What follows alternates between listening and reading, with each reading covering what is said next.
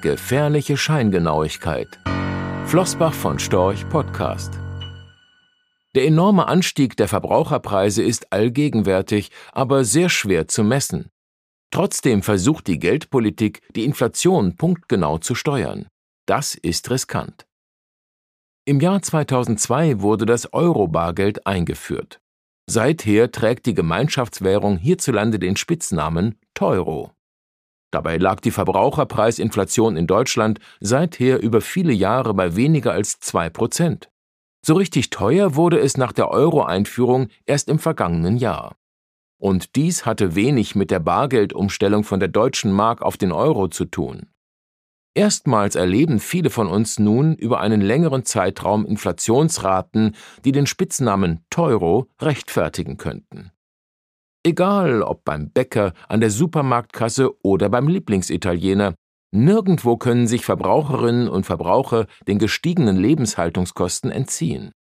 Doch wie hoch war die Inflation in Deutschland im Jahr 2022 überhaupt? Was sagt die Statistik? Sie nennt gleich drei Werte. So wird die Verbraucherpreisinflation in Deutschland im vergangenen Jahr mit 6,9 Prozent, 7,9 Prozent oder 8,7 Prozent beziffert. Und alle drei können gut begründet sein. So mancher mag sich hier die Augen reiben, wie kann denn sowas sein? Bei Antwort A, also einer Inflationsrate von 6,9 Prozent, handelt es sich um die vom Statistischen Bundesamt veröffentlichten Inflationsraten des Nationalen Verbraucherpreisindex. Antwort B zeigt dieselbe Zahl, allerdings liegt hier noch ein alter Warenkorb zugrunde, der turnusmäßig alle fünf Jahre überarbeitet wird und zuletzt im Februar 2023 rückwirkend angepasst wurde. Und Antwort C ist die Inflationsrate für Deutschland gemäß dem harmonisierten Verbraucherpreisindex von Eurostat, dem Statistikamt der Europäischen Union. Letzterer hat zum Ziel, eine höhere Vergleichbarkeit der Inflationsraten zwischen den EU-Staaten zu gewährleisten. Jeder dieser drei genannten Inflationsraten liegt ein leicht abweichender Warenkorb zugrunde. Anders formuliert, für den einen Warenkorb ist die Entwicklung von Wohnkosten relevanter, für den anderen die von Kraftstoffen. Entsprechend wirkt sich die identische Preisentwicklung einzelner Güter und Dienstleistungen unterschiedlich stark auf die jeweiligen Preisindizes aus. Wie stark dabei selbst kleinere Modifikationen des Warenkorbs wirken können, zeigt die jüngste Überarbeitung des nationalen Verbraucherpreisindex des Statistischen Bundesamts vom vergangenen Februar. Danach war die Verbraucherpreisinflation in Deutschland für das vergangene Jahr um einen Prozentpunkt niedriger als vor den Anpassungen. Für die einzelnen Monate fielen die Differenzen aufgrund dieser Anpassungen, Revisionen, mal stärker, mal schwächer aus. In erster Linie ist das auf ein verändertes Wägungsschema zurückzuführen, also auf eine neue Gewichtung innerhalb des idealtypischen Warenkorbs. So schlägt etwa Gas im neuen Warenkorb nur noch mit einem Anteil von 1,13 Prozent zu Buche, nach 2,48 Prozent im alten Warenkorb. Allein diese vermeintlich geringfügige Veränderung schlägt erheblich auf die neu berechnete Verbraucherpreisinflation durch. Denn beim Gas wurden im vergangenen Jahr Inflationsraten von bis zu 82,8 Prozent im November erreicht. Wendet man diesen Preisanstieg von 82,8 Prozent auf ein Gewicht von 2,48 Prozent an, hätte der Gaspreisanstieg im November vergangenen Jahres 2,05 Prozentpunkte 82,8 Prozent mal 2,48 Prozent zur Gesamtinflation beigetragen. Mit dem neuen Gewicht sind es nur noch 0,94 Prozentpunkte, also mehr als ein Prozentpunkt weniger. Das zeigt, dass Inflationsmessung heikel ist. Letztlich gibt es die eine wahre Inflationsrate gar nicht. Streng genommen hat jedes Individuum eine eigene, ganz persönliche Inflationsrate, die vom jeweils individuellen Ausgabenverhalten abhängt. Gleichwohl sind die von den Statistikämtern berichteten Inflationsraten wertvoll. Sie vermitteln ein sehr gutes Bild darüber, wie hoch die Teuerung in der Gesamtschau ausfällt. So können Unternehmen die berichtete Inflation als Referenzpunkt für ihre eigene Preissetzung heranziehen. Für die Geldpolitik sind die berichteten Inflationsraten sogar existenziell. Denn das Mandat der Europäischen Zentralbank EZB ist klar formuliert. Das vorrangige Ziel ist es, die Preisstabilität zu gewährleisten, heißt es im Vertrag über die Arbeitsweise der Europäischen Union EU. Die Notenbanker der EZB haben dieses Ziel der Preisstabilität für sich nun so formuliert, dass sie mittelfristig eine Inflationsrate von zwei Prozent gegenüber dem Vorjahr anstreben. Dieses Inflationsziel ist leicht verständlich und hat sich über die Jahre relativ fest in den Köpfen der Menschen verankert. Bestimmt also auf lange Sicht die Inflationserwartung, so eine Argumentation der Notenbanken. Doch wie oben gezeigt, ist die Inflationsmessung überaus komplex und kleine Anpassungen in der Inflationsberechnung können signifikante Auswirkungen auf das Ergebnis haben.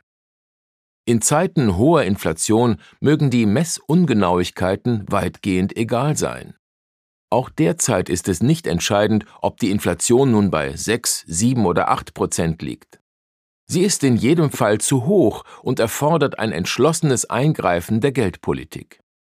In ruhigeren Zeiten besteht jedoch bei einem eindeutigen Inflationsziel und einer ungenauen Messbarkeit das Risiko, dass der Fokus auf eine 2-Prozent-Punktlandung in die Irre führen kann.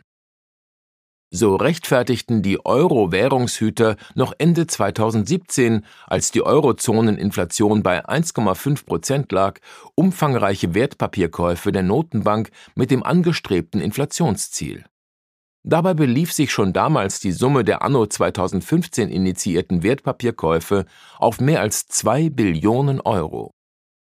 Und mit dieser Begründung wurden die Käufe ab 2018 mit einem Tempo von 30 Milliarden Euro pro Monat fortgesetzt. Mit Blick auf die Geldpolitik bleibt es daher äußerst diskussionswürdig, wie stark sich eine geldpolitische Ausrichtung auf die Nachkommastelle einer berichteten und erst recht einer projizierten Inflationszahl stützen sollte. Die angestrebte 2%-Punktlandung wird der Scheingenauigkeit einer Inflationszahl jedenfalls kaum gerecht. Wäre es daher nicht besser, eine Bandbreite von beispielsweise 0,5 bis 2,5 Prozent als Inflationsziel der Notenbanken auszugeben, in der das Mandat der Preisstabilität als erfüllt angesehen wird? Immerhin sind 1% Inflation doch noch preisstabiler als 2% Inflation, da die Kaufkraft des Geldes dann weniger stark entwertet wird. Unter einer solchen Mandatsauslegung wäre die EZB-Politik nach der Euro-Krise vermutlich deutlich weniger expansiv ausgefallen. Rechtlicher Hinweis Diese Publikation dient unter anderem als Werbemitteilung. Sie richtet sich ausschließlich an deutschsprachige Anleger mit Wohnsitz bzw. Sitz in Deutschland, Österreich, Luxemburg und in der Schweiz. Die in dieser Veröffentlichung enthaltenen Informationen und zum Ausdruck gebrachten Meinungen geben die Einschätzungen von Flossbach von Storch zum Zeitpunkt der Veröffentlichung wieder und können sich jederzeit ohne vorherige Ankündigung ändern.